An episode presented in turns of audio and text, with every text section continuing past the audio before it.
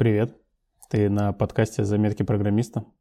Это подкаст программиста о том, как проходит день, что-то типа дневника, где мы с тобой просто делимся друг с другом о том, что происходит в жизни. Всякие боли, радости, победы, поражения, все это в теме программирования. Я фронтенд-программист, уже больше пяти лет, работаю в Казан Экспресс, это marketplace, и я работаю в команде, которая занимается управлением складом. Вот. Что я хочу с тобой сегодня поговорить? На работе столкнулся с задачей, ну, такой, знаешь, простой задачей, сверстать что-то там. Сверстал, все классненько. Потом проходит дизайн-ревью, и начинается вот этот м, Pixel Perfect, так называемый. И я за все время не понял, зачем люди вообще стремятся к этому. То есть Pixel Perfect это когда то, что ты сделал, соответствует дизайну на 100%. Вот это еще любимые наложения, это вот все происходит, и ты такой смотришь на это все и такой, ну и зачем? Что это тебе дает? Что за самоутверждение? Я, короче, этого не очень понимаю. То есть, неужели кто-то такой, м-м, тут что-то не на пиксель. Вообще никто не знает, как выглядит дизайн.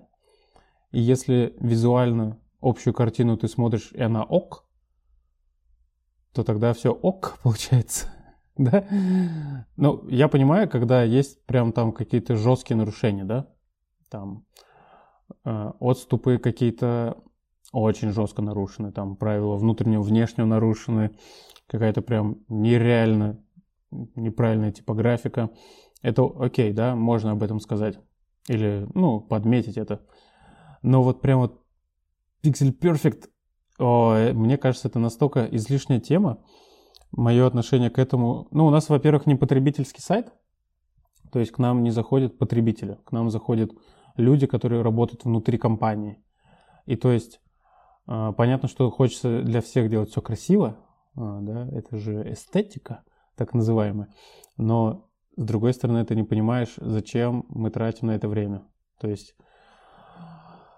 это было такое э, тяжелый разговор. Я тебе о нем в прошлом выпуске рассказывал что вот э, будет у меня тяжелый разговор, непонятно, кто выиграет, кто проиграет.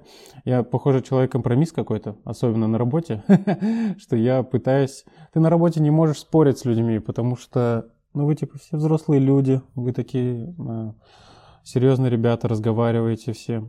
И поэтому я стараюсь всегда идти навстречу. Поэтому мы завели отдельную задачу, где будут исправления, все, которые кажутся логичными и э, я, я их э, сделаю. Ну, может быть, не я, но, короче, кто-то их сделает. Вот.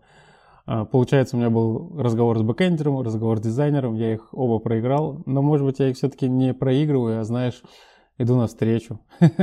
Мне хочется так думать, что я просто иду навстречу к людям, и мы с ними из-за этого хорошо общаемся. Так э, идет у нас коннект, контакт, и это провоцирует дальнейшую продуктивную работу. Еще насчет продуктивности подумал. Короче, в моей жизни, а, вот я работаю, и если у меня рядом есть стакан воды, или бутылка воды даже, да, или кружка чая какая-нибудь, то это прям плюс ток эффективности, мне кажется. Я думаю, а, есть какое-то научное исследование на эту тему, но у меня свое исследование, что вода, короче, или вот то, что ты пьешь, это помогает тебе сконцентрироваться. То есть ты Вместо того, чтобы отвлечься, ты такой мозгом вроде отвлекаешься на воду, пьешь, и мозг сразу возвращается к теме, над которой ты только что думал. И это прям так помогает. Ну, у меня вот так вот, это прям вот мой один из лайфхаков продуктивности. Нужно налить себе чего-нибудь попить, держать рядом с собой, и ты постоянно пьешь, и вот так прям супер сконцентрирован, все, ты прям вот так вот прям смотришь на это вот и э, работаешь. У тебя как? У тебя может так же?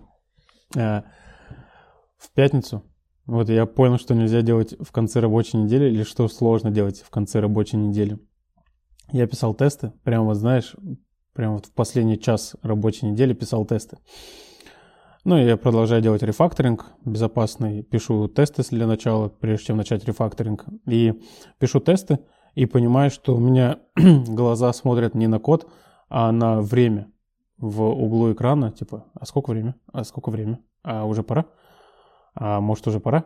И с другой стороны, ты хочешь еще тест написать один, там, два, а с другой стороны, время уже смотришь, так, может быть, сейчас уже поехать, чтобы уехать. Вот. Это забавный какой-то феномен, я заметил за собой.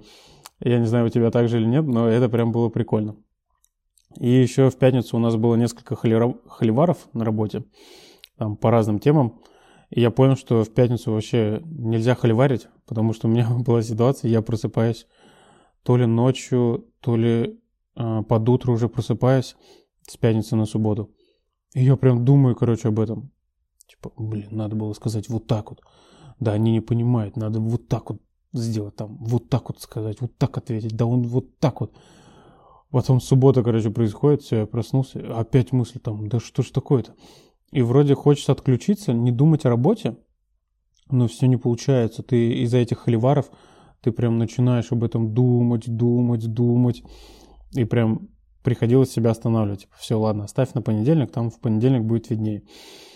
И вот прям вот так вот а, заставлял себя, знаешь, выходные отдыхать. Это прям забавное было чувство, что ты пытаешься себя заставить в выходные отдыхать.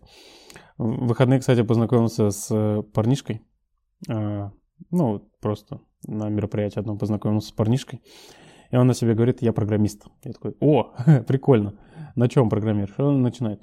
C++, Python, HTML, CSS, э, JavaScript. А, я делаю на конструкторе сайтов там сайты на тильде на Виксе.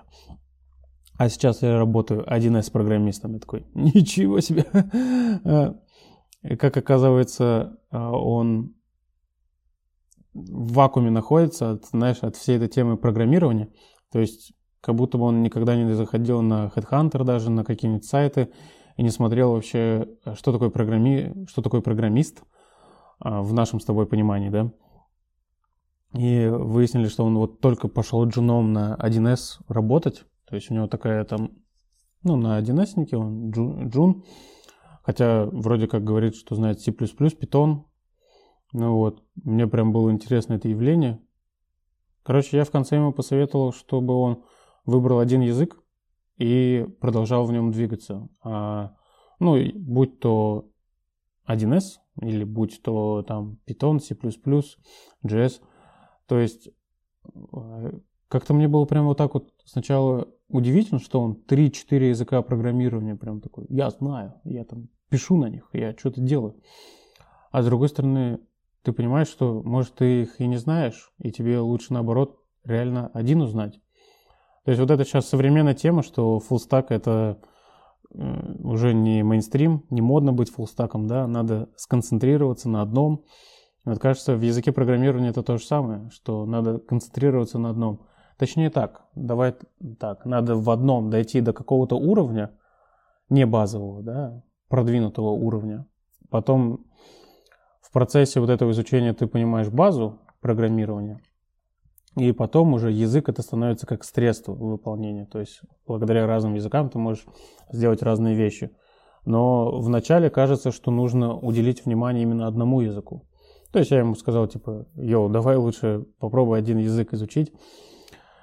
Ну, он просто спрашивал, что дальше делать. Я не просто так сходу давал советы, знаешь, типа вот эти непрошенные советы. Нет, все-таки э, у нас был разговор, и мы вот в этом разговоре дошли до такого.